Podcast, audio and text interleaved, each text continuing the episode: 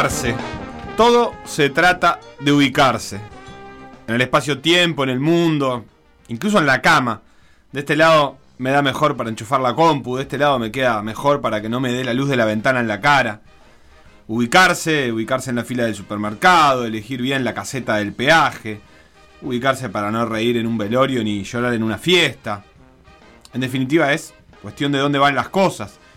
También en el deporte, en el deporte, ubicarse en la grilla. El mundo del deporte da opciones suficientes como para que nada tenga demasiada chance de brillar en exclusivo. La final del Mundial, la de la Champions, la de la NBA, los Juegos Olímpicos. No mucho más que eso tiene asegurada atención absoluta. Salvo un clásico. Aunque sea un viernes de noche, aunque parezcan horas más para disfrutar que para sufrir. Uruguay y Argentina juegan en el viernes de noche por algo que de este lado vale un montón y de aquel lado vale más bien poco. Así se juega. Un montón Uruguay para poca Argentina. Pero esta poca Argentina es tanto que le alcanza con eso, con un poco de suerte y con un poco de talento. Y por qué no con un poco de ayuda. Todos sabemos que el boquilleo termina mal. Lo sabemos todos. Dale, Ordóñez, no tenemos los códigos de la Jetta aprendidos aún. Los goles no se gritan antes. Las cábalas se respetan. Y nunca se dice que un rival es un burro porque te termina clavando. Ubicate, Ordóñez. Argentina es favorito porque juega mejor, tiene mejor juego, pero les voy a dar un dato simplemente. Si juegan dos heladeras, dos freezer, dos pechos fríos como Di María y Dybala, Uruguay no podés perder, ¿eh? Contra esos dos pechos fríos no se puede perder.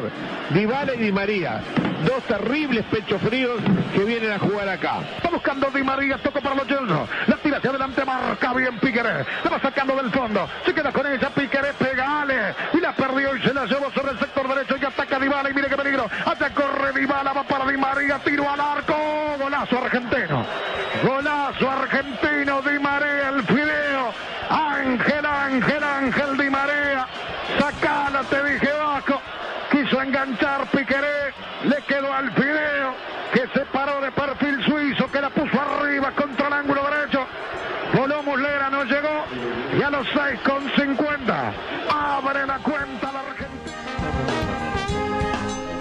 La empresa más poderosa del mundo, del entretenimiento por lo menos, se le cae durante una final la señal. Cosas que pasan. Ubicate, estar más. ¿Qué me haces? Que quiero ver la final del rugby entre All Boys y Carrasco Polo. Y no. No la puedo ver. El segundo tiempo se juega en la cancha, llena, pasional. Parece prepandémica. Pero en la tele no, ahí apenas se ven algunas rayas y la noticia de que no hay señal. El try definitivo de All Boys no lo vemos. Me matas así, estar más. No tengo audio para el sobredosis de streaming del lunes. Hay monopolios que sí, monopolios que no. Antel me pone la app veloz en mi compu, pero no hay que ver. Igual por suerte retoman para el final.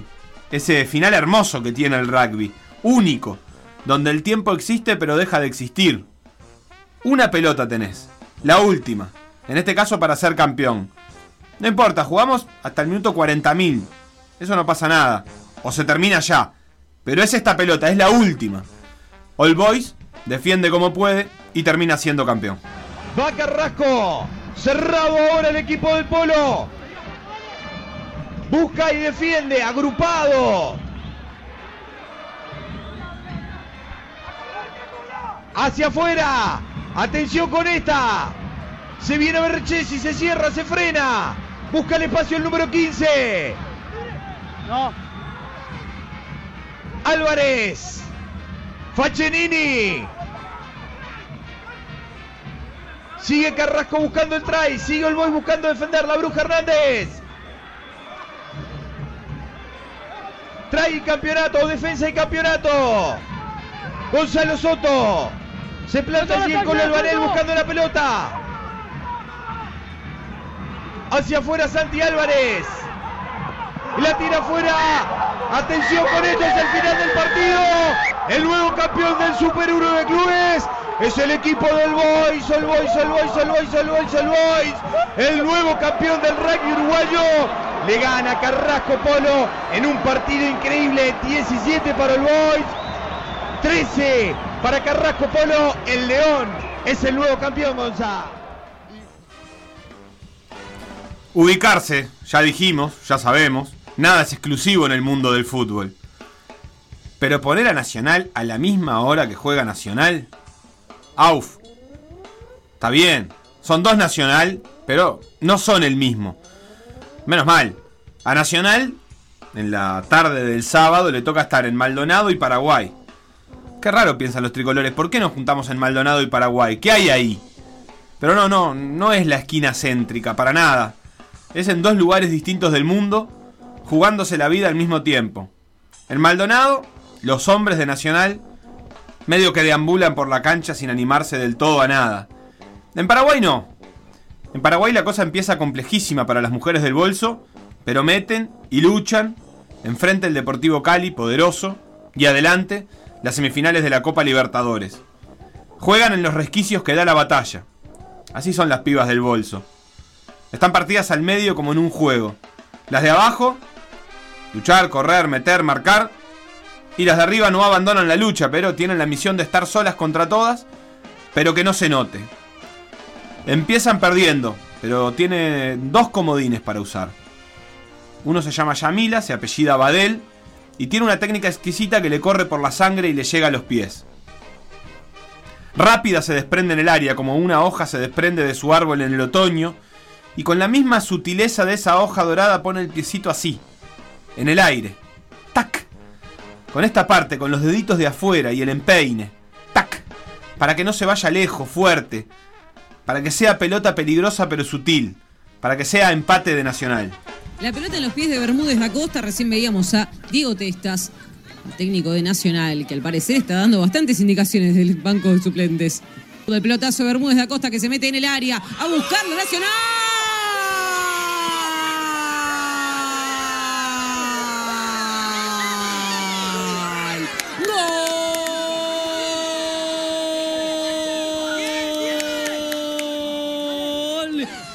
Nacional. Lo hizo ella, lo hizo Badel. Ahí la vemos, sí, festeja. Festeja porque marcaste el empate. Nacional 1, Deportivo Cali 1. El envío desde la mitad de la cancha y cómo se anticipa ahora, la dejan sola a la número 9, a la que menos tenían que dejar, soltaron la marca, no llegó ni Kelly Caicedo, no llegó tampoco Ángela Clavijo, acá es donde se nota me parece la falta de Carabalí, puso el piecito nada más, desvió la pelota que venía con mucha, eh, con mucha parábola, no parecía tan difícil no llega Priscila Tapia y sí lo hizo Yamila Badel para convertir el empate. Qué lindo se pone ahora el encuentro. Yamila se va temprano, lesionada, llorando, pero queda el comodín 2. Esperanza Pizarro. Una botija que encandila porque todo lo transforma. Todo lo vuelve peligroso. Hay goles que llegan después de grandes jugadas. Hay goles que nacen de muchos pases seguidos o de gambetas endiabladas. Todo eso hace Esperanza. Puede eludir rivales, puede hacer amagues extraordinarios y pases precisos, pero una de sus principales habilidades es que con poco tiempo y con poco espacio resuelve de la mejor manera. Se ubica bien, diríamos. Esperanza. Su nombre en el aire como metáfora para siempre. La mata de derecha, así como si nada, usando apenas una uña, le ordena a la pelota que quede muerta, y la derecha inicia, pero la zurda remata, la garra de volea olvidándose las sutilezas. Ya no hay tiempo para esas delicadezas. La pelota entra en el ángulo porque allá entran siempre los goles de esperanza. Entran arriba y arriba terminan. Porque Pizarro juega por ella y por alguien más. Por su madre, que se fue temprano, hace poco. Por eso, para tenerla siempre cerca, Esperanza se la dibujó en la piel. En realidad, su tatuaje es una tetera y una taza, los personajes de La Bella y la Bestia un dibujito que miraba con su mamá y que les representa a los dos. La madre es la tetera y la hija es la taza. Y cada vez que la pelota entra al arco, en los goles que hace en Nacional y en la selección, Esperanza se lleva el brazo a la boca y le da un beso a ese tatuaje. Lo hace con el mismo cariño que le daba a su mamá cuando la felicitaba por los goles que hacía Esperanza en las canchas de Nueva Palmira. Y lo hace, una vez más, el sábado de la tarde en Paraguay, mientras lleva a Nacional de la mano a las semifinales de la Copa Libertadores. Qué pelotazo, ahora largo. La recibe Pizarro. Nacional.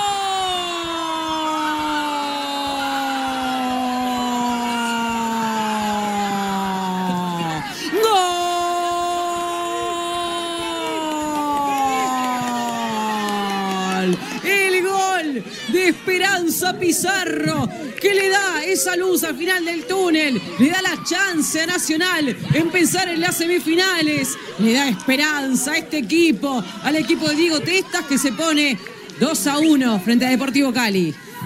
La pelota que le coloca Ferradans es magnífica, pero el control, el tiempo que se toma Pizarro, que decíamos, alguna tiene que tener, tiene que aparecer la número 10, la baja y de sobrepique engancha este remate perfecto que es para verlo uno y mil veces y coloca ahora sí, lo da vuelta nacional y otra vez, Badel el primero, Pizarro el segundo, Nacional 2, ahora Deportivo Cali 1. Y se empieza a terminar. Últimos 10 segundos. Últimos 10 segundos de estos cuartos de final. Y no lo pueden creer las uruguayas, ¿eh? 20 años para Esperanza Pizarro, ¿eh? Y quien se escapaba, y ahora sí, Nacional de Uruguay a semifinales de la Copa Conmebol Libertadores. El equipo uruguayo, el equipo de Diego Testas, que está haciendo historia, que no tuvo muchas participaciones, que no tuvo muchas esperanzas, justamente, un grupo muy complicado, pero acá están. Después de muchos partidos, acá están clasificando en semifinales.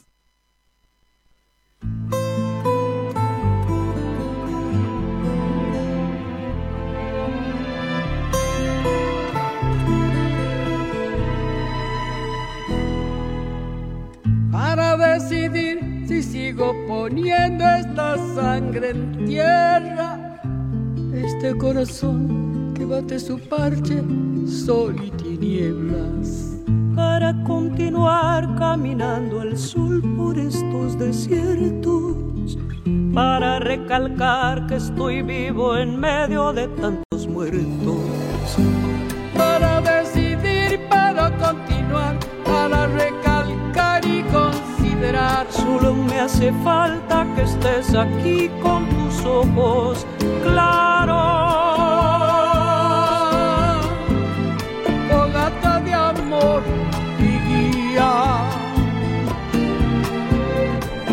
Razón de vivir mi vida.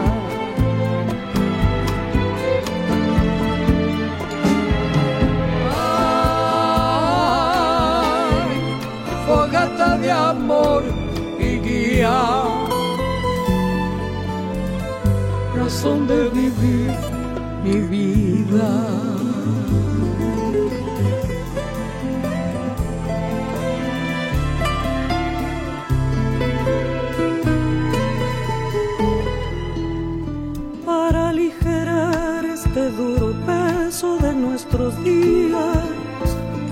Esta soledad que llevamos todos, islas perdidas.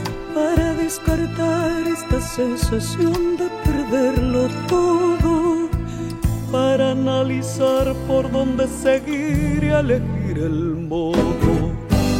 Para aligerar, para descartar, para analizar y considerar. Solo me hace falta que estés aquí con tus ojos claros. Ay, fogata de amor y guía. razón de vivir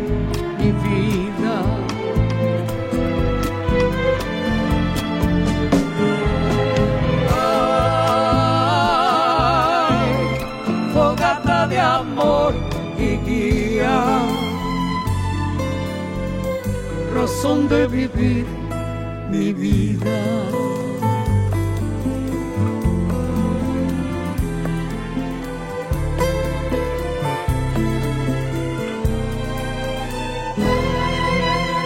para combinar lo bello y la luz sin perder distancia. Para estar con vos sin perder el ángel de la nostalgia. Para descubrir que la vida va sin pedirnos nada. y considerar que todo es hermoso y no cuesta nada. Para combinar, para estar con vos, para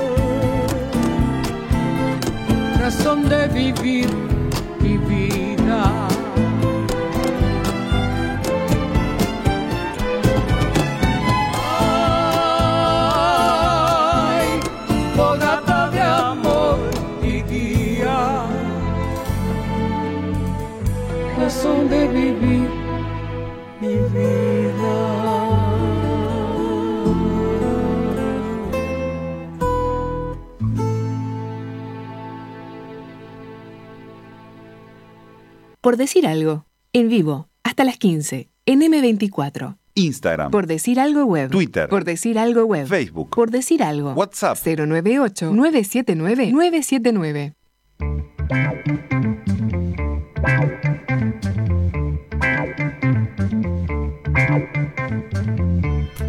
Terminó el sobredosis de streaming, comienza la semana. ¿Y sabes cómo quiero comenzar la semana por decir algo? ¿Cómo? Felicitando al Beto, que va a ser papá. Nuestro operador tendrá a un bebé.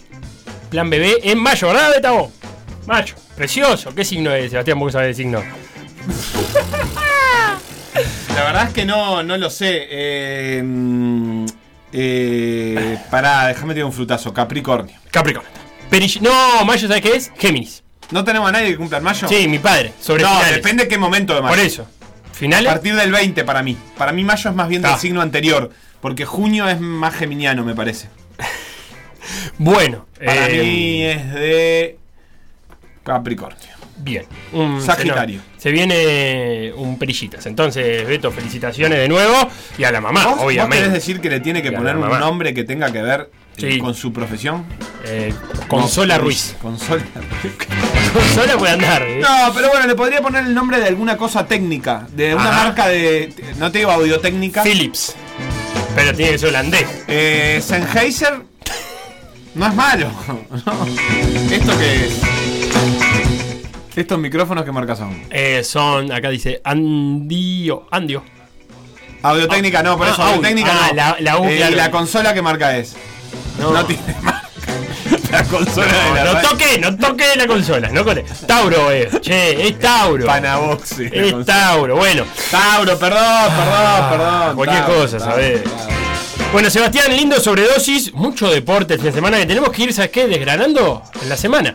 Porque no nos va a dar todo el tiempo, ya le quiero aclarar Pero hoy a ¿Con la qué sí nos va a dar? Decime que. Hoy, hoy, hoy termino. Dame el menú. Fútbol sí. No, el menú va a las 12. Si te lo presento ahora, eh, no sirve para nada. Yo ya tengo hambre. Fútbol, con lo que dejó la fecha, lo que se viene en Uruguay. Y vamos a cerrar el programa con tenis, con el director del torneo de tenis, Diego Pérez, el Challenger de Uruguay que terminó y que comienza el Challenger de Montevideo, que femenino, WTA, primera vez en la historia que se va a realizar. Así que vamos a estar hablando con Diego Pérez, que es el organizador de ambos torneos. Para mañana ya te prometo que vamos a tener Fórmula 1 con el Leonora Navata y todo lo que dejó el Gran Premio.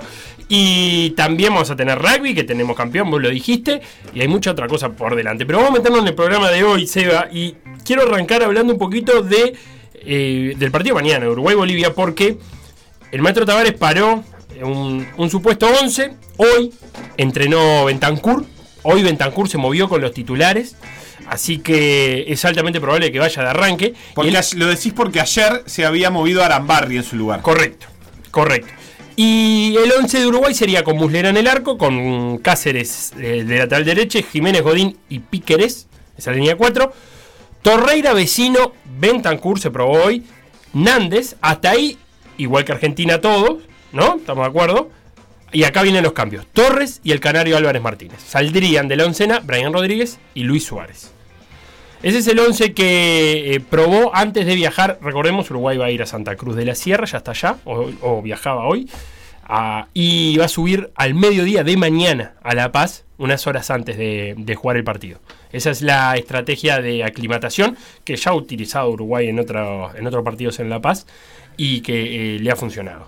Con ese. Pará, esto no me quiero poner picaresco, pero ¿se- ¿sigue existiendo eso que me dijo Santi Castro de que están tomando Viagra para ir Sí. aclimatándose? Sí, sí. Me se parece usa, fantástico. Se usa, se usa el Viagra para aclimatarse a la altura. Pero no hay otra cosa equivalente, digamos, que no tenga las consecuencias secundarias, primarias del Viagra. Y yo qué sé. Para hablar con, con Gladys. Le pregunto, y tenemos que hablar de, de, de, de- de Agüero, lo debemos, Gladys. Gladys no tiene que explicar qué pasa con Agüero.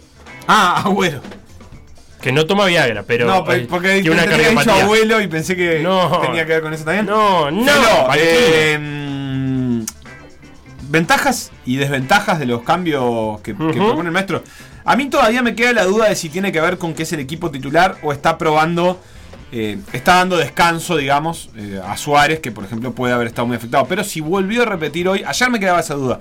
Si hoy volvió a plantar Torres y Álvarez, imagino que es porque realmente lo está pensando con, con seriedad este cambio. Sí, Eh, y, la y- verdad o que- pensar que Brian Rodríguez y, y Luis, Suárez, Luis Suárez entren en el correr del partido eh, para, para mantener un, un presunto ritmo. Claro, Suárez evidentemente no puede jugar todo el partido en La Paz después de haber jugado 90 minutos tan exigentes como los que jugó con Argentina. Ya se lo notó un poco desgastado al final de Argentina. Y el, el- el equipo, eh, y ahí me voy a lo de ventajas y desventajas. Yo creo que eh, eh, lo, lo decía también Santi, va, lo decía Santi en la, en la transmisión del otro día. muchas veces termina siendo equipos partidos los que juegan los partidos en la altura. Y a mí me parece que Suárez para jugar con mucha cancha está, pero no tanto como antes. Me da esa sensación que no sé si tan desconectado eh, puede bancar, puede correr 40 metros a la espalda de un jugador todo el partido o, o todo un tiempo. Me parece que es un, un laburo grande. El Canario lo que te puede dar, no sé si es eso, pero quizás un poco más de, un poco más de eso en el sentido de, de tener el físico para aguantarlo y de esperar un poco más al equipo para no estar tan partido. Me ha el otro día jugó bastante bien, a mí me gustó el partido del viernes de Canario. buena, hay que pivoteando muy bien, Sí, ¿no? pero lo hizo con otro delantero, digamos, en, Sí. en una especie de 4-4-2. Eh, bueno, y esa es la otra duda que se me genera. Eh, mañana vamos a hablar mucho más de esto, pero para empezar a ver, es qué vio que, de Torres que le permite pensar que lo puede acompañar el Canario, porque lo que vimos contra Argentina no fue demasiado bueno de Facundo Torres. Parecía como que le faltaba un poquito en, en el uno contra uno al nivel de Argentina. Quizás para el nivel de Bolivia esté un poco más sobrado Facundo Torres. pero Hay que- también ahí. ¿qué vio que no tiene Brian Rodríguez que hace que piense en Facundo Torres? Sí, hay que ver cómo terminó Brian Rodríguez también en, en- en Jugó cuestiones, 45 en minutos. cuestiones físicas. Eh, lo otro que me, me genera también cierta expectativa es saber cuánto va a utilizar a Jonathan Rodríguez, eh, teniendo en cuenta que Jonathan Rodríguez eh, tiene experiencia jugando en la altura, no solamente con Uruguay, sino con su equipo en México. Eh, creo que puede ser una de las variantes que utilice el maestro Tavares. En, en ese sentido, hoy leí unas declaraciones de vecino decir que nunca jugó en la altura. Se ve que en los partidos anteriores con, con Bolivia no estuvo vecino, así que va a ser la primera experiencia para, para Sí. el volante en, en La Paz. Hay una cosa que dicen mucho de la altura, que es algo así como que la experiencia altura es muy individual. Por Es eso. como conceptos globales, pero que mm, es difícil sacar demasiadas conclusiones a nivel de cómo te vas a sentir. Te van a decir, bueno, vas a estar ahogado, vas a sentir que la pelota tiene menos resistencia al aire, entonces va más rápida, vas a sentir que, eh, no sé, que, que tenés un poco Sí, menos de a- aire, a Matías pero le hay un margen en el que es un poco personal. Entonces, eh, siempre es importante la experiencia de cada uno en la altura porque cada uno incorpora mejor cómo se sintió las veces anteriores y lo puede, puede mejorar a partir de ahí. Claro, pero yo me puse a pensar cómo condiciona el jugador, porque, porque vecino contaba que le dijeron que tiene que regular los esfuerzos máximos. Entonces eso en la cabeza cómo opera. En, en- en decidir diferente a un partido del llano. Si en un partido del llano vecino va a correr una pelota, quizás en La Paz se plantea dos veces si correr esa pelota o no correrla. Claro. Eh, eh, en- pensando en la previa, después capaz que vecino se siente bárbaro, pero claro, ya le dijeron eso de antemano, entonces de alguna manera modifica el- el- la manera de jugar de Uruguay en la toma de decisiones, más allá de, de lo que afecta a la altura al- a un partido de fútbol. Así que ese es el 11 que se plantea de, de Uruguay para enfrentar a Bolivia, recordemos. En la eliminatoria pasada Uruguay ganó en La Paz. Uruguay hoy está en el, en el andar de esta eliminatoria es eh, tres puntos menos que lo conseguido contra rivales, contra los mismos rivales en las mismas circunstancias en la eliminatoria pasada. Pero hay un matiz que es importante y es que de los 15 puntos que queda, Uruguay para Rusia sacó 12. Ganó Los Bolivia, ganó Paraguay, ganó a Paraguay, a Perú y a Venezuela de local. Solamente perdió con Chile. Pens- También es verdad que la eliminatoria pasada es la única que clasificó directo con este formato. Sí, O y, sea que- y holgado. Y holgado. Directo Eh, y holgado. 32 puntos, una cosa así. Sí, no Eh, sufrimos. 30 No me acuerdo, pero no 28 sufrimos. capaz. No. No hubo sufrimiento. Igual no sé cuán holgado porque no sé cuántas fechas antes. Si, es, si recién la última no estuvimos clasificados. mirá bueno, sí, eh, creo que formalmente sí, pero estaba, estaba muy, muy cómodo Uruguay. Creo que eran 28 puntos. Sí, Bien. no, 31 puntos. Bien. Entonces, por un lado, eh, la comparativa es con la, con la mejor eliminatoria de la historia de Uruguay, entonces eso ya es algo. Pero también es verdad que los malos resultados que ha acumulado Uruguay eh, lo deja sin margen de error. A salir a buscar esos puntos que, que ya los conseguido otra vez. No, yo creo que sin margen de error, no. Uruguay no necesita 12 puntos para ir al mundial, ni de casualidad. De los 15 que queda. No, Uruguay va con, con, con 6 puntos, capaz que ya va. no. 6. 6 no le alcanza. Si Uruguay, yo creo que si Uruguay le gana los dos partidos de local, Escuchame una va a cosa. estar en muy buenas condiciones. Seis no le Ahora, alcanza. si alcanza el séptimo punto, es por ejemplo de visitante con Chile, para mí está asegurado. 6 puntos no le alcanza. No, a mí me cuesta pensar No, que no. Chile vaya a ganar tres partidos. Pero. Pensando No, en el quinto seis. puesto, ¿y Perú? Nah, tampoco. Mirá el, mirá el filtro, googleá ya el filtro que le queda a Perú. ¿Cómo no? Lo tengo acá. Porque está bien, descartemos que Colombia y Ecuador van a ser 3 y 4, que decís vos. Mm, Yo no sé si Ecuador va a hacer tantos puntos. Ecuador tiene que visitar a Chile, tiene que recibir a Brasil, tiene que visitar a Perú, tiene que visitar a Paraguay y tiene que recibir a Argentina. Si Ecuador hace 6 puntos es un montón. Bueno. Pero es cierto que tiene eh, 20, si no me equivoco. Sí, tiene ¿no? 4 puntos más que nosotros. Está, eh, claro. Entonces yo creo que le va a terminar dando. Pero no sé si va a ser 3. Perú. Colombia eh, tiene un poco más fácil. Tiene mm, Paraguay de local, Perú de local. Después sí tiene visita a Argentina. Después recibe a Bolivia y después visita a Venezuela. Colombia yo creo que Colombia está va a terminar entrando. Eh, Y más dame allá de de que Perú. necesita hacer 9. Y Dame Perú, Perú. y Perú tiene que visitar a Venezuela. Ahora. Tiene que visitar a Colombia. Sí. Tiene que recibir a Ecuador. Tiene que visitar a Uruguay. Y tiene que recibir a Paraguay. Ojo, es un fixture sin Argentina que- y sin Brasil. Con, Argent- con, con, con Argentina, ¿no? ¿Dije? ¿Dijiste Argentina? Ah, no, no, no sin sin Argentina. Argentina. y sin Brasil. Sí, pero tiene que ganar en Venezuela, en Sí. Colombia. No, en Venezuela no me lo pongo como algo difícil. Eh, bueno, no sé, la verdad es que no sé. La verdad es que no sé si es tan fácil. Lo vamos a saber el martes, este es el partido que viene. Yo creo que es imprescindible para Perú ganar. Después tiene que cerrar, sí, el de Paraguay, que es un partido ganable. Tiene que venir a Uruguay. No sé si hará. La verdad es que pensar que gane tres partidos me parece bastante, 3 de 5. No creo que todos empiecen a sumar ahora. No, pero también hay que tener en cuenta los momentos, ¿no? Urugu- eh, para- eh, Perú y Chile. Y bueno, Chile tiene el fixture más difícil de todo. Chile tiene que recibir a Ecuador, Sí. que es su partido fácil dentro de lo que le queda, porque después tiene que recibir a Argentina, que es cierto, le puede ganar. Tiene que ir a Bolivia, tiene que ir a Brasil y tiene que recibir a Uruguay. La verdad que pensar que Chile gane 3 también es un montón. Es verdad, el fixture de Chile es difícil, pero Chile llega a esta última etapa de la eliminatoria crecido. Si agarraba esta última parte de la eliminatoria de la- eh, Chile previo a septiembre, te diría que ya estaba eliminado. Como Paraguay. Paraguay a esta altura, en Paraguay uno no va a creer que, que- que va a remontar. No. Pero, pero Perú yo le puedo llegar a creer que, que arrime. Sí. A Paraguay no, pero Sí. Perú sí. Eh, en términos de momentos, y ya que decías eso, creo que también el de Uruguay es un mejor momento que el que era hace dos días, o cuatro días en realidad. Sí. Esa es la verdad, a pesar de acumular otra derrota, Uruguay tiene otra sensación. Por eso también el del partido de mañana es tan importante, para sumar algún punto, que Uruguay lo puede hacer, evidentemente, e igual que lo puede hacer, creo que en los cinco partidos que quedan, Uruguay está capacitado para, para ganar. Sí. Pero no. Eh, más difícil es el último. Pero necesita mantener esta sensación de que eso es posible. La verdad es que con la sensación de los otros partidos eh, estaba muy mal. Si Uruguay vuelve a perder, yo creo que más que el resultado en sí, lo que lo va a empezar a complicar es la dinámica. La dinámica de sentirse que no puede ganar. Entonces me parece que en ese sentido es más importante el partido desde casi que desde lo anímico que desde lo numérico. Y- Porque Uruguay con, entre- en- siete puntos bien, obten- bien sacados va a clasificar. y que es un grupo que no está acostumbrado a perder tres partidos seguidos, este de Uruguay. Y, Tres bueno, partidos seguidos. tres no perdió igual. Por eso. Sí. Es algo que, a lo que no está acostumbrado. Sí, Uruguay no gana hace cuatro partidos. O sea, Sí. hace cuatro partidos seguidos hace que no gana. Y el anterior a ese cuarto se ganó en la hora. No, fue el de Bolivia. Eh, yo pensaba en el de Ecuador. Se Eh, ganó ahí raspando.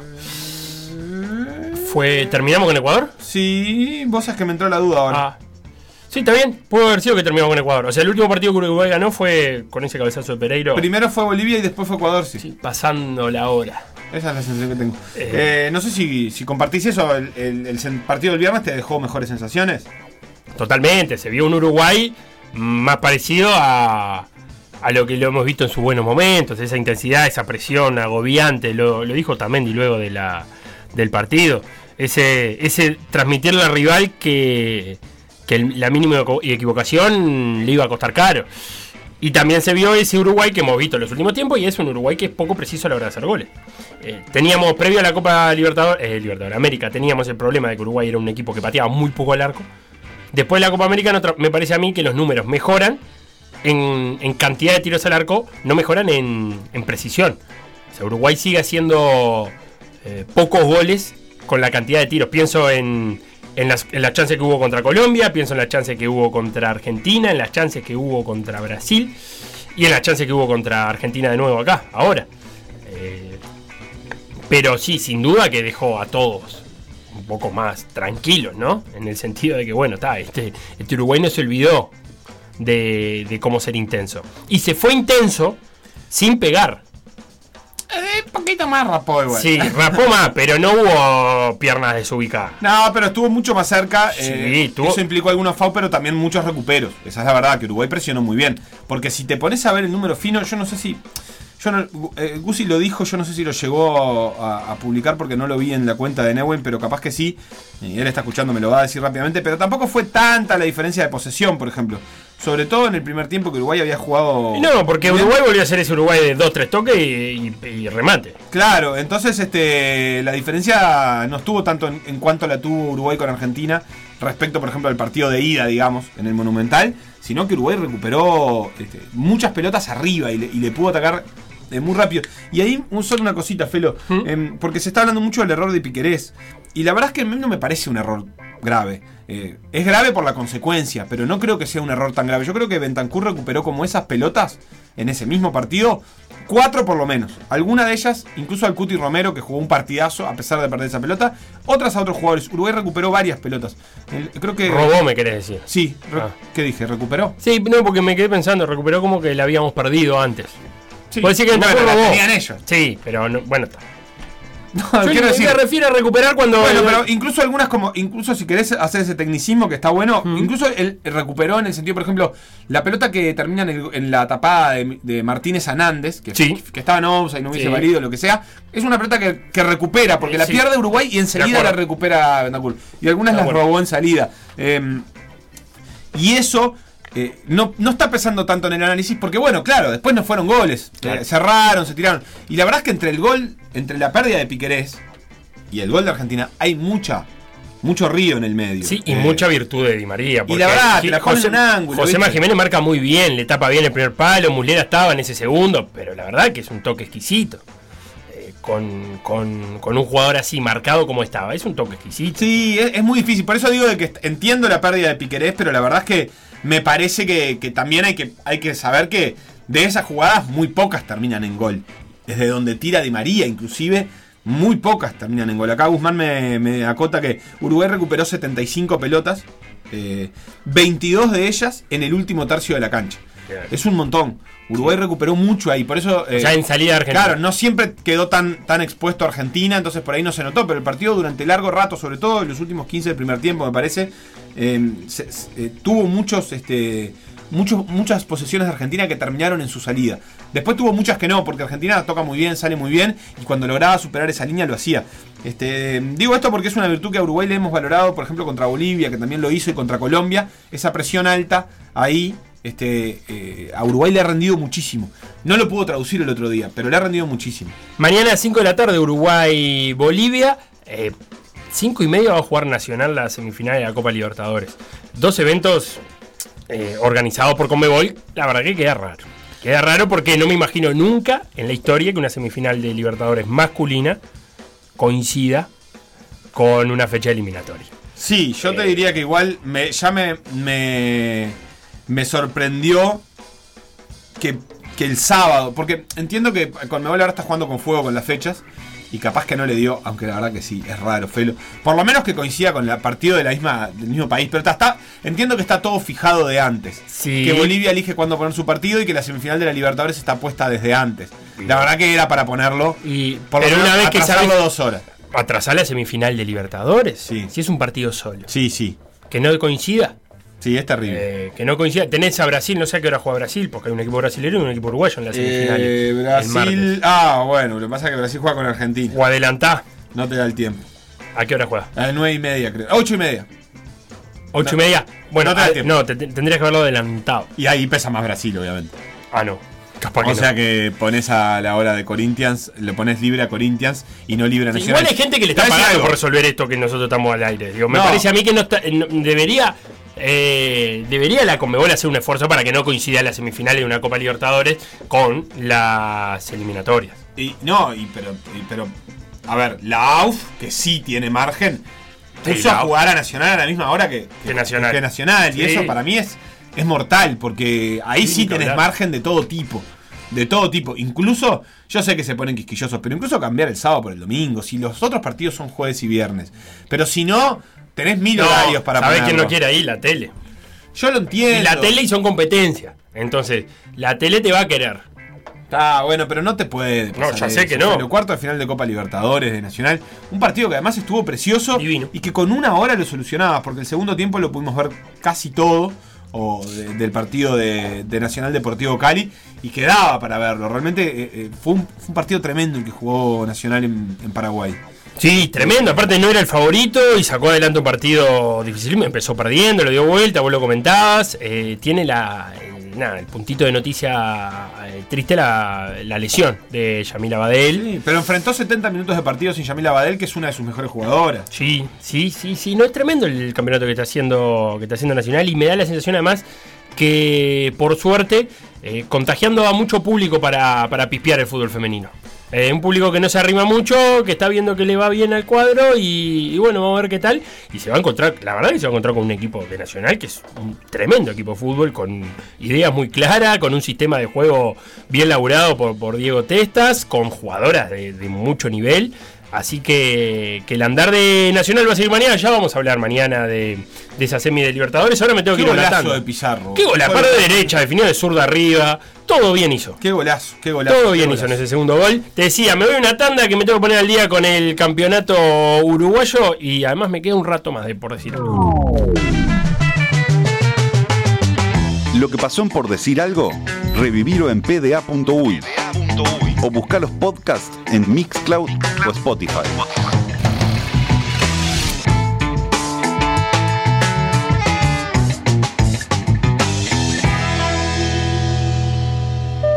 PDA Radio. Si querés podemos hablar de, de qué hazaña te gustaría que haya un libro infantil, digamos. Esto es así. Momentos deportivos que no descarten que PDA lo haga. Momento deportivo, PDA Kids. Yo diría que sí lo descarto. PDA Radio, otra idea estúpida del equipo de Por Decir Algo.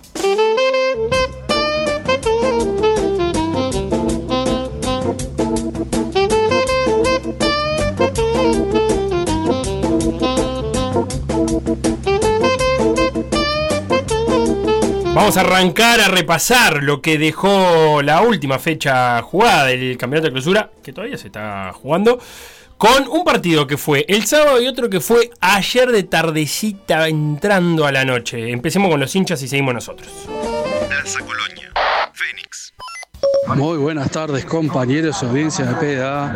Aquí estamos a vivo desde el Parque Prandi para el partido entre Plaza Colonia y el Centro Atlético Fénix. Con muchos cambios de la oncena ante la ausencia por lesión de Mauren Franco, quinta amarilla de Argachá, expulsión de Jonathan Toledo. Bueno, proeza de buen partido.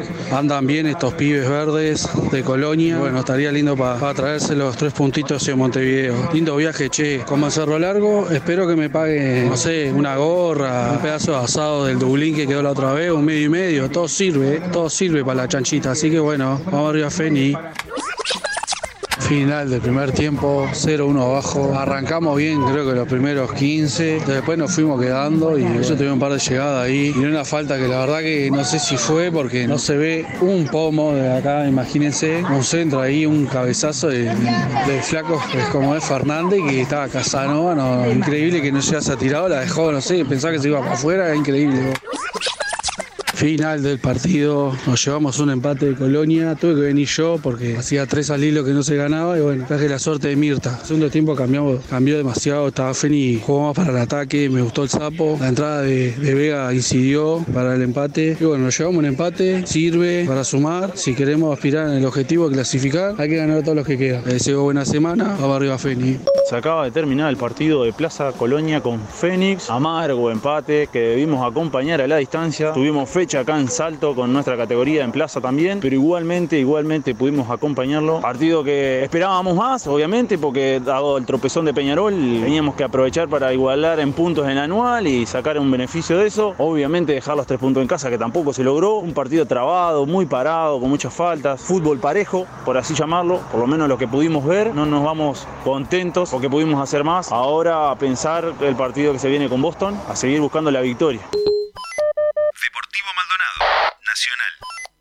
Sábado de tarde, sol precioso y uno acá encerrado mirando a Nacional que en el campus de Maldonado visitamos al Deportivo. Lindo sábado de tarde para jugar contra Nacional en el campus. Venimos de perder y es un buen momento para recuperarse. Sin mediocampista de recuperación, Ramos de mediocentro, Lima y Muniz de interiores, por fuera de Arias y Toledo la propuesta de Paladino en el comienzo, bien Deportivo presionando. Primer tiempo acaba de terminar, nos pintaron la cara. Eh, controlaron completamente el partido, nos presionaron no supimos qué hacer, no tuvimos reacción, no tuvimos plan de juego, simplemente nos limitamos a defendernos como pudimos. Un chequeo de bar ahí durante cinco minutos, una mano de Méndez que, gracias a Dios, el juez no dio como penal. Y nada, una última jugada con un doble palo, en una jugada totalmente fortuita, que no dice absolutamente nada. Lo único que dice es que Nacional sigue sin plan de juego. Nos enfrentamos a un cuadro que aparentemente tiene un plan de juego, sabe qué hacer y estamos sufriendo este 0-0. Espero que esto cambie para el segundo tiempo. 0 a 0 al entretiempo. Mejor Deportivo, lo hemos controlado. Nos faltó estar fino en el último tercio para marcar el gol. Lo tenemos totalmente controlado el partido. Queremos seguir así y profundizar el dominio, sobre todo a partir de la tenencia. Perdimos a Darias, jugador importante. Entró Lucas Núñez, vamos a ver cómo se acomoda en el medio. Seguramente Muniz se abra en el extremo. Nuevo capítulo del bar. Prefiero que el juez me diga en tiempo real no fue penal y seguir a que te dejen re caliente así. Se ve que hay deliberación, que hay intencionalidad. Mueve el brazo Armando Méndez, pero bueno, no vio penal García. Gol de Varela, córner desde la izquierda, cabezazo de Joaquín. A cobrar 1 a 0. Gana Deportivo y gana bien. Termina el partido en el campus, perdemos 1 a 0. Terminaba el comentario en el entretiempo diciendo ojalá cambie esto en el, en el segundo tiempo y realmente cambió. Sí, fue peor, peor aún de lo que fue el primer tiempo. Lo de Nacional fue penoso hoy en la cancha. Sin correr, no corremos. Deportivo Maldonado corrió hasta el último minuto. Se jugaron más de 100 minutos. Deportivo Maldonado corrió hasta el último minuto. Hasta, hasta en las últimas jugadas este, nos presionaban en nuestra área. A tres partidos por terminar el campeonato, creo que Nacional se termina de bajar de esta posibilidad del tri y esta posibilidad de campeonar. Muy malo lo de jugadores, jugadores en deuda, varios jugadores en deuda absolutamente en cuanto a actitud, en cuanto a juego. Y los culpables son la cabeza. Y la cabeza son los dirigentes. Que en estos tres años ganaron un bicampeonato, pero hicieron todo mal. Deportivamente hicieron todo mal. Eh, así que a pensar bien cuál va a ser nuestro voto en las próximas semanas. Deportivo Maldonado 1, Nacional 0, nos bajamos. Triunfazo deportivo, rompimos la galleta con Miranda contra Nacional, de local después de perder 1 a 0, chau descenso, nos quedamos en primero. El hincha nacional en modo campaña. Ya en modo campaña. Eh, Sí. Pensemos lo que, lo que vamos a votar, dijo el hincha de Nacional. Matizado por el posterior empate de Peñarol y de Plaza, que no lo termina alejando. de- No termina bajándolo del todo, ¿no? No termina bajándolo del todo, aunque en realidad lo termina alejando porque queda menos tiempo por delante, pero también empató Cerro Largo, es decir, la fecha quedará congelada. Habrá sido como que no existió y eso siempre le sirve al que viene arriba. eh, pero la verdad es que el sábado la sensación era de que Nacional se despedía totalmente del torneo. Eh, la verdad es que. congelada, no, Nacional perdió un, perdió un punto respecto a los otros. Sí, quedó a 5 a Quedó un falta de atrás. 12, ¿no? A falta de partidos. 12. Eh, a falta de 9, perdón. Yo creo que a falta de 9 podría haber sido directamente lapidario. eh, quizás no lo haya sido del todo, pero creo que sí se despide. Pero sobre todo porque me parece que volvió a jugar bastante mal. Sobre todo volvió a ser superado. El Deportivo Maldonado controló el partido. En un momento yo estaba acá, no, no lo decía al aire, pero medio jugando le decía a Guzmán. "Pa, Al final le están pegando un baile, porque en realidad el partido, cuando ataca Nacional, Deportivo Maldonado le encuentra espacios a la espalda. Y cuando, y cuando lo presiona alto, le recupera y le juega ahí de vuelta. No fue todo el partido así, evidentemente, pero por largos minutos el partido se jugó como quería Deportivo Maldonado. ¿Sabés que me gustó mucho? Eh, Beatriz jugando de enganche. Sí, Beatriz jugó que- de enganche. Es que Beatriz. Sí, el problema. ayer lo hablaba con un hincha Peñarol. El problema es que en Peñarol lo ponían. Era hacía de enganche, pero no había otro 9. Acá de, de Paladino le pone otro 9. A veces, ahora no estaba Casas, generalmente es Casas. Pero conduce y habilita y lo hace muy bien Beatriz. Eh, y concuerdo con el hincha nacional que otra vez se vio un equipo sin. que no trasciende el plan de juego. Hay un plan de juego. No, se, no lo estamos viendo. O sea, ah, porque eh, no voy a la parte que no haya, es que hay y no está saliendo claramente lo que, lo que quiere Martín Ligüera. Eh, no está funcionando Nacional, pero tampoco es nuevo, ¿no? O sea, venimos viendo lo que, que Nacional, lo decimos muchos lunes, decíamos, lo mejor que tiene Nacional es que puede corregir ganando. Eh, puede corregir ganando y la verdad que no ha corregido ganando. Ha ganado, pero no ha corregido el, el andar de Nacional en este clausura. Y para Deportivo Maldonado, flor de resultado porque, como decía el hincha, se olvida de- del descenso. Y el otro partido que escuchábamos, Fénix Plaza, empezó ganando Plaza 1 a 0, gol en contra. Por eso no reaccionaba bien Casanova, que, que- el hincha de Fénix hacía referencia. Pero lo termina empatando Fénix. eh, Termina perdiendo eso- esos dos puntos Plaza en un, en un gol que tiene un centro que se desvía y que le piden falta en ataque, eh, que no la dan. Y, termina empatando con Fénix y, Plaza también queda como... ah, eh, empezó jugando ese partido sabiendo que Peñarol había empatado y quedó ahí también como dejando pasar una chance de poder igualar a Peñarol en la, en la tabla anual, quedó a dos puntos. Eh, pero bueno, no deja de ser una buena campaña por ahora la de, la de Plaza Colonia, aunque en este cierre están todos ahí, cada puntito vale para el clausura, para el anual y también para la entrada a copas. Vamos a ponernos al día con el resto de hinchas y repasamos tablas de posiciones. Acá estamos cómodamente instalados en el Estadio Belvedere con Life y Life de fondo. eh, pero en vez de tener a Maradona haciendo jueguitos, tenemos a Lucas Lemos perdiendo la pelota en un reducido una tras otra vez. Dos cambios de Liverpool con respecto al equipo que viene de no patear el arco contra Peñarol en 90 minutos. Entra el capitán, el Tofi Figueredo, y entra también Mauricio Lofreda, lateral izquierdo. Nada, Liverpool tiene que ganarle a Torque de local todas las veces en las que se enfrente por el resto de la eternidad. Pero este Liverpool no me da ninguna seguridad. Buenos días, gente de PDA, buenos días. Camino a Belvedere. Voy con el gordito chico acá, con Renato que me está acompañando. Mi hijito, el que cumplió el año el domingo pasado. Bueno, ya lo estoy haciendo de chiquito. Va conmigo, madrugamos. Y bueno, una linda mañana. Esperemos que, nos traigamos el triunfo de Belvedere. Por lo que vi, el plantel está sin Pepe Álvarez. Me tiene muy quemado eso. Ya no lo estoy bancando mucho a Román. Vamos a ver qué pasa hoy. Así que bueno, vamos arriba, Torque. 15 minutos en Belvedere, Liverpool tiene bastante mala pelota. Ya creó alguna situación de gol, una clarísima que erró el arco Pablito Fernández en un mano a mano. No es 4-1-4-1 lo Liverpool, es 4-3-1-2. Está bastante más adelantado el Tofi Figueredo, que incluso a veces parece un delantero más. 26 minutos, Liverpool cagó a pelotazos al Torque, erró infinidad de goles. Centro de mierda al área Liverpool, cabecea con la nuca el Mamá 0-1. Final del primer tiempo, Torque llegó cero veces, tiró un centro, hizo un gol. Liverpool tuvo la pelota, se jugó en campo de Torque, derramó dos goles increíbles, uno a papelito y otro que le sacan en la línea a Federico Martínez. En un mano a mano también pateó medio sin fuerza, llegó Allende a cerrar sobre la línea. Poca cosa más. Como Uruguay, ¿no? Jugamos como nunca, perdemos como siempre. ¡Gol! Golazo de Fede Martínez, tiro libre. 1-1, 5 minutos del segundo tiempo. Terminó el partido, ganamos, pero estoy re quemado. No puede ser que todos los partidos suframos por lo mismo. No puede ser la defensa tocando ahí contra cerquita del arco, contra la raya. No, no. Voy a, voy a traer una frase de un filósofo contemporáneo. Mucha moña, poco tuco. Ay, mamá. Hay que ver los momentos del partido para tocar en el fondo. Vamos a pegarle para arriba. Si fuera Nacional Peñarol no hubiera clavado cuatro goles hoy. Suerte que la zafamos. Vamos arriba, Torque, vamos. Perdió Liverpool en un ambiente de mierda en Belvedere. 3 a 1 fue la derrota. Jugó mejor Liverpool durante mínimo 70 minutos del partido. Hasta que Chocobar se encargó de perder el partido. Eh, la incorporación de nivel de este Liverpool fue Chocobar. Y a la vista está resultado. Es un tipo que era suplente en Torque. Vino a préstamo. No va a sumar absolutamente nada en calidad futbolística y mucho menos en recursos eh, para, para el plantel. Con ese mercado de pases, el resultado es este. Eh, no podía ser otro. Hoy perdimos. Perdimos jugando mejor, al menos un rato bastante largo del partido. La calidad individual de Liverpool es ínfima. Sobre todo de mitad de cancha para atrás y de mitad de cancha para adelante también, excluyendo a Federico Martínez, que hace lo que puede en este cuadro. Por favor, Federico, perdonanos. Bueno, buen día para todos. Bien tempranito hoy nos hicieron levantar y ya estamos acá. Sale el Boston a la cancha. Una final más por el descenso. Vamos arriba que hoy tenemos que ganar. Vamos el Boston. Bueno, terminó el primer tiempo acá en Jardines, acompañado de buena música, poca cosa, casi de corner, como dice la canción, ¿no? Que tenemos de, fondo. Vimos una ahí, ellos tuvieron un tiro de afuera del área que atajó Falcón. Nos falta profundidad, nos falta ir más para adelante con la pelota, pero bueno, vamos a ver qué pasa en segundos. Vamos arriba el Boston. ¡Gol! ¡Gol del Boston! ¡Lo empatamos! ¡Ellos con uno menos ¡Vamos arriba! ¡Vamos al Boston! ¡Dale, vamos!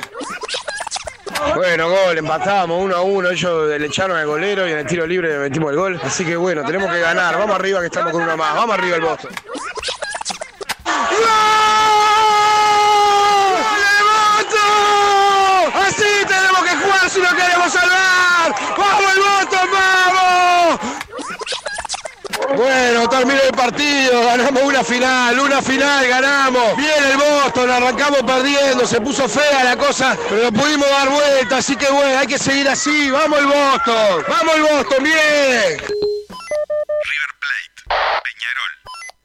Bueno, buenas noches amigo de Por Decir Fútbol. El partido fue en la tarde en el Parque Saroldi, pero me tomé un par de horas para respirar y encontrar palabras que se puedan reproducir en un medio masivo. Es la continuación de lo que vengo viendo durante todo el año y es un campeonato totalmente desnaturalizado por el arbitraje. Ya perdí la cuenta de la cantidad de penales, creo que son 14 o 15, quizás más, que no nos dieron en un campeonato solo. Este, esto que, estamos viendo eh, no tiene sentido, es, absolutamente obsceno. La competencia pierde su valor. Peñarol es superior a la inmensa mayoría de los equipos, probablemente a todos, pero en la cancha a veces eh, no lo logra demostrar y los errores arbitrales le impiden sacar los puntos cuando los puede sacar. Lo, vemos todos los fines de semana, ya está, no hay, no hay mucho que decir. Hay que seguir arriba, hay que ganar por dos o tres goles para que para poder ganar tranquilo, porque así 2 a 1 y 1 a 0 no vamos a poder ganar nunca. Ahí pasaba el resto de la fecha que tuvo la remontada de Boston River 2 a 1 con Sudamérica. Eh, entró Estefano Perdomo en el arco de Sudamérica. El gol eh, entra para, esa- para atajar ese tiro libre. El tiro libre la clava en un ángulo. Eh, y, y luego viene enseguida, pegadito, el, el segundo gol de, de Boston River. Eh, clave. Clave la victoria de Boston River pensando en el Sí. descenso. Repasame etapa, empecemos por el descenso. Una victoria que le sa- lo salvaba a Sudamérica, creo yo. Eh, una, la victoria que, que se le fue, que se le terminó yendo. Dime, dime. Déjame complementarte hoy, empataron de mañana Cerro Largo con Rentistas 1 a 1, empezó ganando Cerro Largo con gol de Di Giorgio eh, y empató Salomón Rodríguez de penal, en un penal que fue la mano de- del jugador de Cerro Largo de Brasil, Mauro Brasil, fue clara, eh, sin intención ninguna, pero una mano muy clara, y después Rentistas, que tuvo uno menos por la pulsión de Rodales, tuvo para ganarlo, pero hizo un partidazo el arquero de Cerro Largo, Silva, Joaquín Silva, y, y se termina llevando un punto a Cerro Largo que le Es sabe poco. a poco. Es poco porque la verdad que ganando eh, nos dejaba un, un partido que viene hermoso. Sigue siéndolo. A ver, Cerro Largo si le gana a Peñarol, lo alcanzará. Pero la verdad que si se ponía un punto, estaba, estaba divino ese, ese partido, era, era aún más relevante. Eh, te iba a decir que Lucas Di Giorgio hace muchos goles, ¿eh? Eh, Lleva 7 en, en, este, en este torneo, 7 en 10. No, no ahora no sé si 7 u 8 realmente, porque no sé si lo tengo actualizado. en el partido de hoy, Pero el- la verdad que hace muchos goles. El, antes del el gol es a, la- a un córner, a la salida de un córner, cabezazo pega en el travesaño y Di Giorgio hace el gol, pero ese córner lo provoca un cabezazo de él y una tremenda tapada de Irrazábal. Sí, hace el goles y juega bien. Sí, y después del segundo tiempo la verdad que Cerro Largo no atacó bien, no atacó ni, ni, ni parecido a lo que había atacado el primer tiempo. Entonces Di Giorgio quedó medio ahí diluido en la en ese duelo que tuvo con Rolín. Me fui de tema, Felo, pero me pediste las tablas y me dijiste que empezando por Clausura. la del descenso. Ah, ok, para el cambio para la No, clausura. dije clausura, ahora. Eh, me 27 desdije. Me puntos para Peñarol, 24 para Cerro Largo, 21 para Nacional. Parece ser un mano a mano entre Peñarol y Cerro Largo. Son 6 Ujú. puntos en 9 los que tiene Nacional, con un equipo en el medio. Me parece que ya no le da. La del anual lo tiene un poco más cerca. Peñarol 55, Plaza 53, Nacional 50. Eh, la verdad es que también parece estar bastante lejos. Eh, como bien decía acá, el gordo Jao, que dice que da asco de gallina. ¿Quién? Vos. Nacional, no, los dos. Nacional quedó a 6 por, por, por 9 por, ju- por jugar. Disimulen. pero yo dije bolso eso, sufrido. después de yo 12. le dije que me parecía que la victoria de Peñarol era un cachetazo definitivo y que esto le de- lo deja ahí de vuelta 5. Pero sí, la verdad que es un montón de diferencia. Eh, eso fue en la anual. Y en Sí, el descenso. no, 6 con 9 por jugar, él se refiere a clausura. Sí, claro, yo hablo No, del estamos hablando del anual anual. 5, que siempre es lo que lo tuvo más cerca Nacional. Nacional siempre Sí. estuvo más cerca en el anual que en el clausura. Bien. Peñarol- Torque 45, déjame cerrar ahí. eh, eso es Copa Libertadores. Sí, eso- Cerro Largo 44, peleando por ese último lugar en Libertadores. Liverpool 38, River 38, Wander 37. Ahí cierro Sudamericana. En 37 Wander. Pero tengo a Fénix con 35 y a Cerrito con 34. Sí, ¿por qué no? Pueden. eh, pueden ambos este, pelear eh, ese lugar. Wander con un partido menos va a jugar hoy, ¿no? Sí, que pues, sobre todo eso que Wanderers eh, ya puede, puede mover la, la línea de, de copas, ah, porque la puede dejar en los 38 de Liverpool y River. Y te iba a decir que Liverpool se alejó un montón. Hasta hace muy poquito estaba peleando Libertadores. De hecho, había estado en posiciones de Libertadores. Liverpool había quedado en, en posición de Libertadores en el, en el campeonato Apertura. Y ahora se cayó a pique. Eh, Liverpool es uno de los peores equipos de clausura. Así nomás. Eh, tiene Sí, 11 Liverpool, sí. puntos. Eh, por lo menos en lo que suma. ¿Y el descenso? ¿Pero descenso qué tiene? Ah. Deportivo Maldonado y Rentista 77, salvados.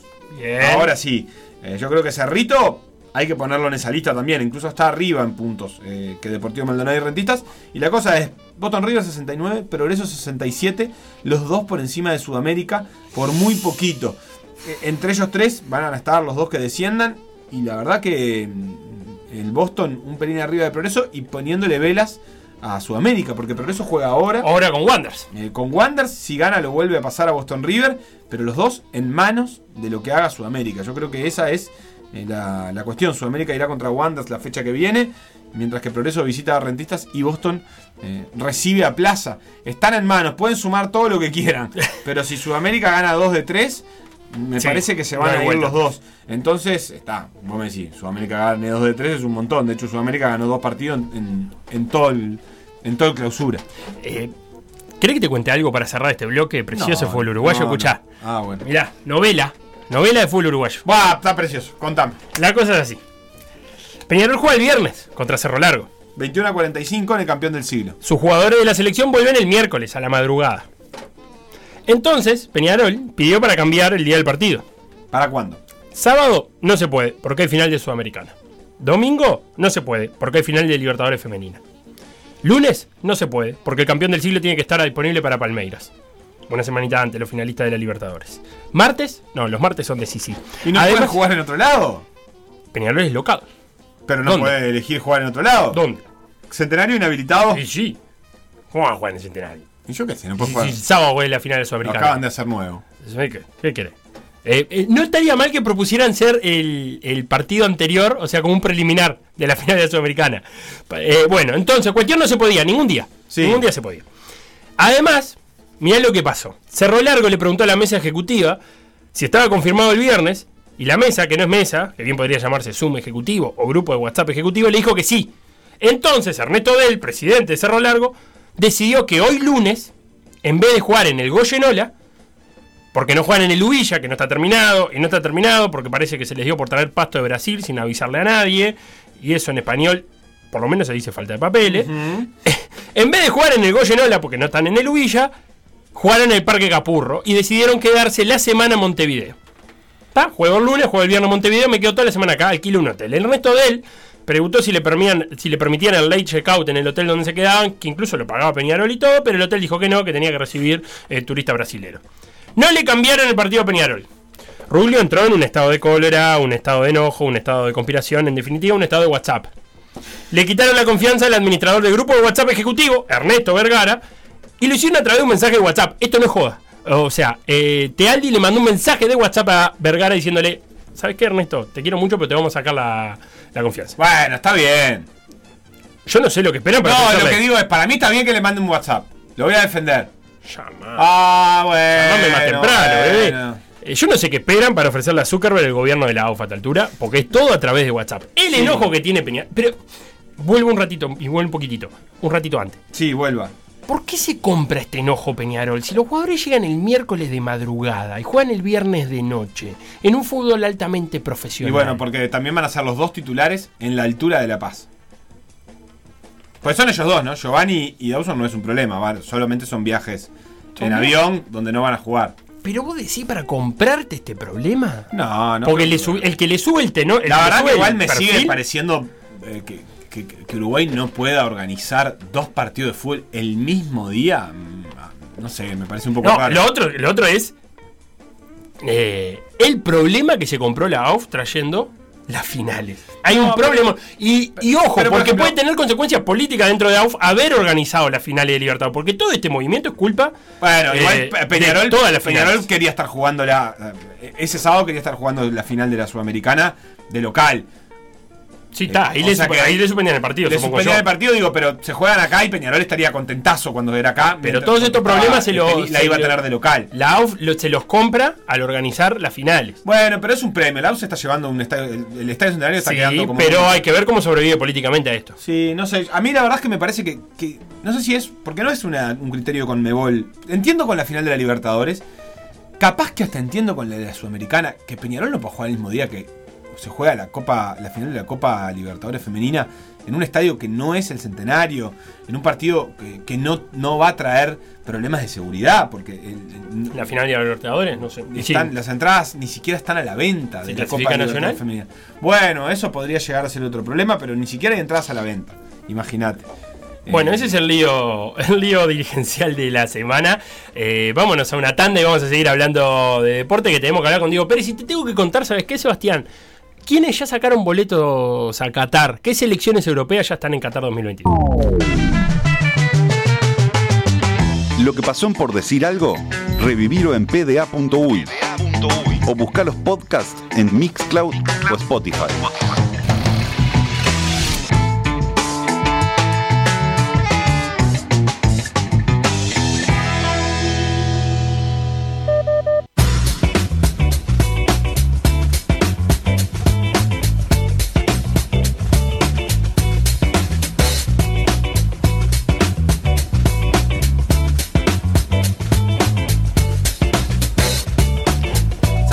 Estuve, Felipe? ¿Con quién estuviste? Con Mari. Ah. Eh, la mamá de Robert, nuestro amigo de Esteticar, que mm, este, se llevó el libro que había ganado en un sorteo. Sí.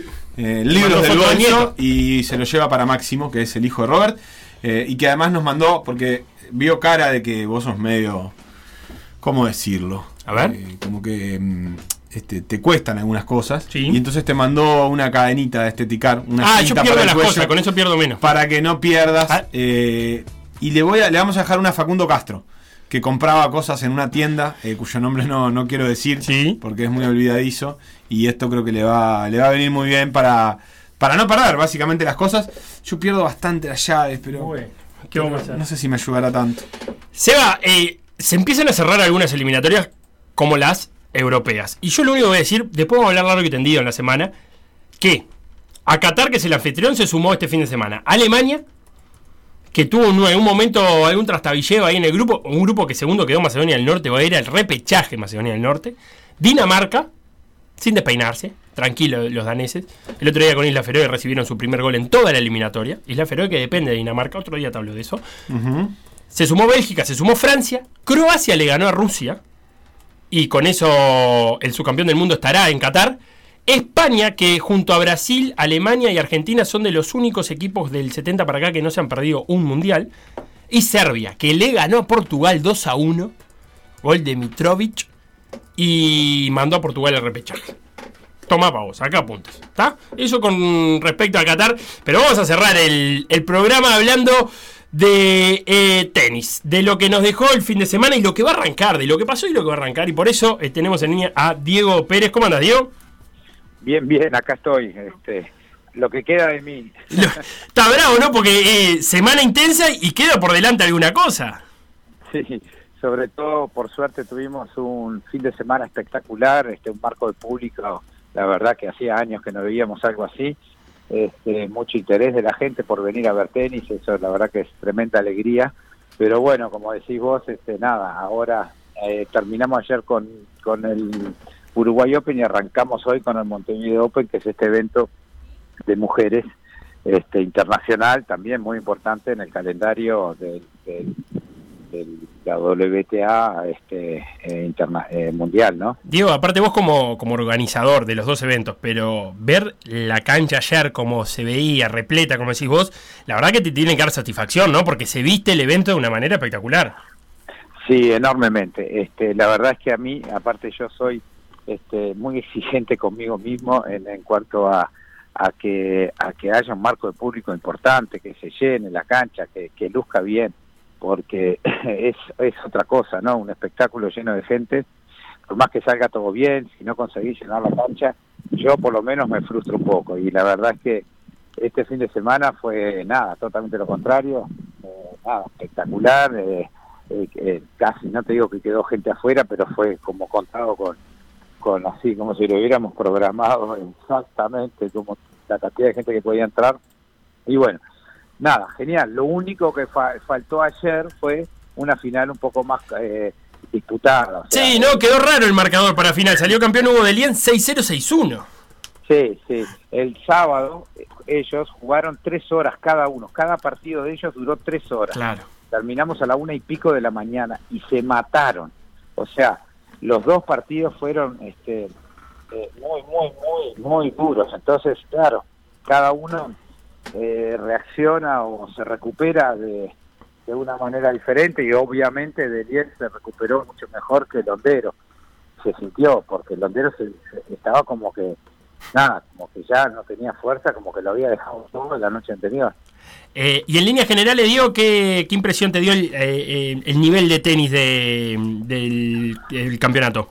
Mira, quedamos muy contentos, la verdad, se jugaron partidazos en la semana, un muy buen nivel de tenis, eh, no paro de recibir este felicitaciones y, y gente que hasta en la red de repente dice me animé y me compré de vuelta la raqueta y, y el Bien. equipo". y eso de eso se trata también no eh, la verdad que muy muy buen nivel de tenis muy buenos partidos muy competitivos Y en la final doble masculino tuvimos presencia uruguaya, ¿no? Con, con Nacho Carú, que, que, que también, que también está bueno, ¿no? Para foguear, porque he escuchado también al Toto Llanes hablar de, de la importancia de jugar este partido de este nivel, pero además en Carú, que, que se está sumando al equipo de Copa Davis, tenerlo en una final no es nada malo. Sí, sí, estuvo muy bien. La verdad que es un chico talentoso. Ojalá que pueda seguir creciendo. Eh, lamentablemente no pudieron ganar la final, pero también jugaron con estos brasileros que son muy buen equipo. Así que creo que Carú tiene que estar contento. Y en ese sentido, ¿qué, ¿qué importancia tiene la organización de este torneo para los tenistas uruguayos y para el desarrollo del tenis en Uruguay? Y bueno, justamente le da la oportunidad de jugar en casa este, un torneo de muy alto nivel. Y, y bueno, y me dice contra los mejores jugadores de, de la región y, y de, otros lados también, porque vienen europeos y vienen de todos lados. Este, pero claro, es un nivel alto, ¿no? Entonces para los, o sea, para los jugadores uruguayos les cuesta poder ganar partidos, este, sobre todo Toto Llanes y, y Roncadelli, que digo que todavía tiene un camino largo por recorrer. De repente hoy en día todavía el Uruguay Open es como que se les hace un poco cuesta arriba ganar partidos acá. Pero este, por supuesto que la experiencia les sirve, ojalá que, que esto le dé fuerza para, para seguir metiéndole para adelante. Y ahora hablábamos, y, y lo decíamos un poco en la presentación, que te queda por delante el Montevideo Open femenino, que es la primera edición. Eh, ¿Qué expectativa tienen para este torneo que, que tiene un muy buen cartel? La verdad que sí, es un torneo que reparte 125 mil dólares en premios, ¿eh? no, no es mojo de pavo. No, nada mal. Entonces, la verdad que tenemos este tenistas de todo el mundo. eh, es la primera vez que hay un torneo de esta categoría acá en Montevideo, en Uruguay, eh, y creo que estaría bueno que lo pudieran aprovechar la gente que se arrime a ver el nivelazo que tienen estas chicas. Tenés que ver el, el cómo les pegan la pelota, la verdad que este, es, es impresionante. Eh, nada, los físicos, todo. La verdad que ya llevan cuatro días acá y, y nada, es muy. Yo nunca tuve la. Es la primera vez que tengo esta oportunidad de poder organizar un torneo femenino y estoy muy contento y espero que la gente acompañe. Eh, ¿Tiene alguna, alguna cosa diferente a, a un torneo masculino en la organización? No mucho, no, es similar, la verdad que es muy similar.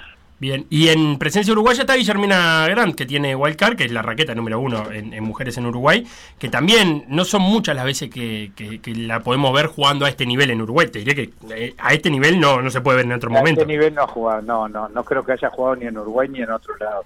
Este, vamos a ver, tampoco, o sea, eh, yo creo que ella tiene que disfrutar este momento, jugar sueltita, no ponerse presión, este, ella, la- digamos que no es, eh, no, no, no pasa nada si, si no gana partidos. Acá lo importante es que pueda dar lo mejor de ella, disfrutar el momento y que le sirva de experiencia. Eh, ¿Ya estás pensando en, el- los torneos del año que viene? ¿Cómo es eso? ¿Se termina un torneo y ya se arranca o dura- ya mismo durante el torneo se empiezan a, a diagramar alguna cosita? Mira, yo normalmente cuando apenas termina el torneo ya empezamos a trabajar. Primero hacemos un, un balance mediático y con todo y de todo y bueno eso nos lleva como tres semanas. Este, juntar todo ese material y, y que la agencia nos, nos pase todos esos números y, y bueno y ahí ya este nada yo ya empiezo a meter las primeros las primeras reuniones este a mí me gusta también eh, ya hacerlo el caliente viste no no no esperar demasiado por supuesto que muchas veces no tenés una no espero una respuesta ahora ya para el que viene pero por lo menos dejas ahí una semillita diciendo mira que el año que viene volvemos Bien, y, y, claro, en caliente para, para me imagino yo, eh, seguir con el entusiasmo generado, ¿no? sí claro claro eso ayuda mucho Diego Pérez, entonces, eh, director de ambos torneos, el masculino y el femenino. Eh, felicitaciones por la organización de- del masculino. Eh, te felicitaremos la semana que viene por el femenino, no tengo ninguna duda. Muchas gracias por este ratito con nosotros. Bueno, dale, los espero. Muchas gracias a ustedes por ayudarnos a distinguir el torneo. Felipe, ¿de qué? eh, ¿De qué qué? Ganó, te quiero decir esto. Ay, de lo ¿qué? más under que has ¿Qué? escuchado. A ver. Níger. Sí. Le va ganando 7 a 2 a Djibouti. Pero no vale para nada. 7 a 2. Eh, está terminando. No me, no me, medio este no me-. ¿me querés llevar a África? Eh, ¿Me querés llevar a eliminatorias Se había africanas? puesto 5 a 2, pero bueno, dos goles más de Dirbila. Sí. En el 86 y en el 87 sacaron a Djibouti del partido. eh, si es que con el 5 a 2 estaba. Pero la verdad es que están lindas las eliminatorias africanas. ¿Lindas? ¿O no? ¿Lindas? ¿O miento yo? Y polémicas. Bueno, sí. Ahora dentro de un ratito van a. No, no, hoy no. ah, Hoy no, mañana. Mañana la fecha. Mañana. Ah, A la una. mañana. Grupo A. Voy a empezar el repaso. Dale. Argelia, Sí. Burkina Faso. Argelia, la Argelia una. 13, Burkina Faso 11. Si gana. Burkina Faso, eh, recordemos, van los primeros un playoff, los 10 primeros se cruzan y ahí salen los 5 que van al mundial. El segundo queda eliminado De en este todo, mismo absolutamente instante. de todo. Eso es en el grupo este que estaba Sí, el relatando grupo este partido. Grupo B. Em, Túnez y. Guinea Ecuatorial tienen 10 puntos cada uno. Sí, y juegan eh, Túnez de local con Zambia Zambia. y Guinea rival- Ecuatorial de visitante con Mauritania. Guinea Ecuatorial todo indica, bueno, viene de ganar un partidazo Guinea Ecuatorial que es lo que lo mantiene con vida. 1 a 0 a Túnez. Si Túnez sacaba un empate ahí, medio que lo dejaba liquidado. Pero no. Ganó Guinea Ecuatorial y eh, Mauritania solo tiene un punto. Si Guinea Ecuatorial le Tiene gana. un gol a favor nada más. Eh, tiene un gol a favor, pero ¿qué pasa? Si gana, Túnez tiene una visita, una localidad relativamente de riesgo. Difícil, pero eh, ojo con Zambia. Si le saca puntos, lo puede Zambia espe- esperará un milagro, porque si gana llega a 10 y si gana Mauritania, quedan 3 con 10. Sí, pero y bueno. a ver cómo se decide esto en África. Bueno, seguí. Em, grupo C. ¡Ay, mamá! Mira este partido. Nigeria, Cabo Verde, mañana a la una. Nigeria 12, Cabo Verde 10. Cabo Verde por el milagro igual. Tiene que ganar la Nigeria, pero Cabo Verde es una, una selección respetable. Eh, pero. Grupo D. eh, no, no es mucho. Grupo D. Este arde, arde Felipe. Mirá este Ah. partido. Estos son mundialistas de siempre. Ah. Mañana a las 4 de la tarde, lo vamos a decir mañana. Camerún le gana. eh, le gana. ¡Uh! Le gana, dije. Me van a Aparte, matar. gana, perdió. Me van a Costa- matar. eh, gana, Juega no, contra decir, Costa perdón. de Marfil. Costa de Marfil 13, Camerún 12. Ya sabíamos que esto iba a pasar. Uno de, dos, uno de estos dos iba a quedar Sí. afuera porque comparten grupo. Dos equipos habituados a mundial. Eh, grupo E, ni te lo digo, ya está No, liquidado. grupo D está liquidado, Malí adentro. Malí adentro, ya. grupo F también está partidos. liquidado, Egipto adentro. El grupo G tuvo ayer un partido entre Ghana y Sudáfrica. Ganó Ghana con un penal. Un robo. Con un penal cobrado a favor de Ghana. Que atento al estado de WhatsApp del, del rubio de Sudáfrica. Porque rarísimo lo que le cobraron a, a. Un robo. No, no. Un robo Inentendible. insólito lo que pasó, la verdad, y se queda fuera como Felo en ese grupo. Porque Por goles. 13 13-13, más 4 la diferencia, los dos, pero Gana tiene un gol a favor más. Un gol a favor. Por un gol a favor, Gana le saca el cupo en el Mundial a Sudáfrica. El cupo para el playoff. Eh, el cupo para el Mundial, no, el cupo para el playoff, claro que Y sí. el otro partido que tuvo su riff y rafe. Senegal todo liquidado. Sí, Senegal eh, primero del grupo. Senegal primero. Grupo I, Marruecos al playoff cómodo. Sí, sí, caminando. Y en el grupo J jugaba Congo, el Congo de Héctor Cooper, contra Benín. Ah, contame esto. Y Congo ganó. 2 a 0. Sí, Benín llegaba con 10 puntos, el Congo con 8. Ganó Congo. Lo pasó en la tabla. Sí, 11 puntos. Se Pero con el resulta que el Congo hizo cambios en cuatro ventanas de cambio, en cuatro momentos de cambio. No en tres. En vez de tres momentos, to- eh, de- la última modificación con los cinco, se vale hacer cinco cambios, pero en tres momentos. Congo usó cuatro. Y Benín, ¿qué va a hacer? Reclamar los puntos. Hey. No puedo creer. Y así que hay que ver qué pasa con eso. Te está en juego eh, el seguir vivo para el mundial. Eh, por ahora, Congo. Pero. o sea, pero. o sea, ¿de Eh, quién? También hay un penal rarísimo ahí, ¿eh? Sí, sí, sí. Pero escúchame, Sí. ¿de quién es la responsabilidad de eso? De si el juez no lo advierte, para vos. ¿De quién es la responsabilidad? No, Es decir, yo creo que ¿a tiene responsabilidad también el, el cuerpo técnico de Copa. Pero no tiene la misma. A ver, para mí no, no es un error administrativo. Es un error de obtener una ventaja en el partido que tiene que ser sancionado en la cancha. Si el juez no lo sanciona en la cancha, incluso lo puede alertar el equipo rival, que evidentemente también lo podría haber hecho. Ah.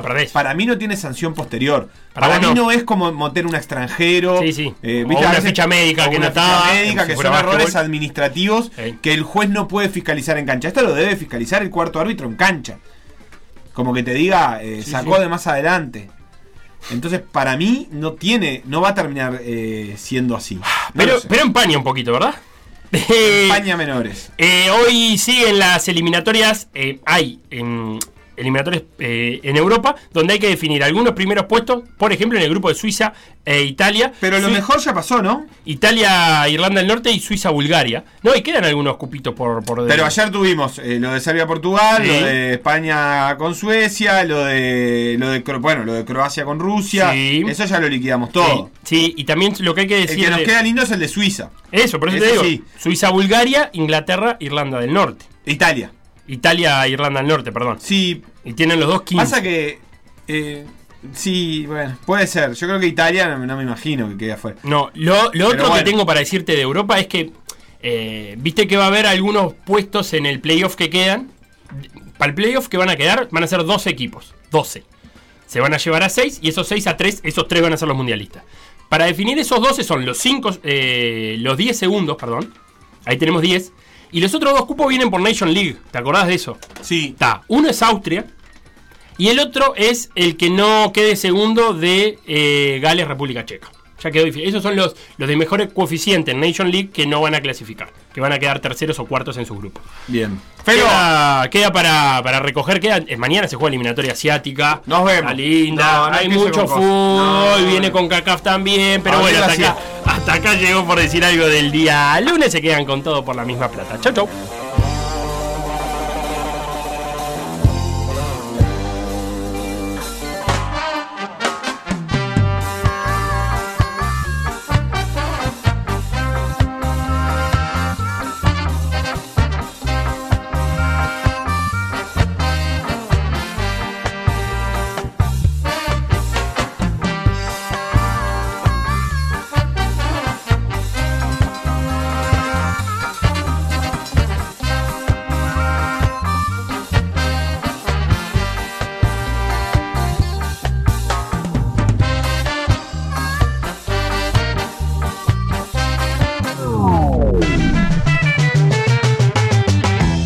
En por decir algo, revivirlo en pda.uy o buscar los podcasts en Mixcloud o Spotify.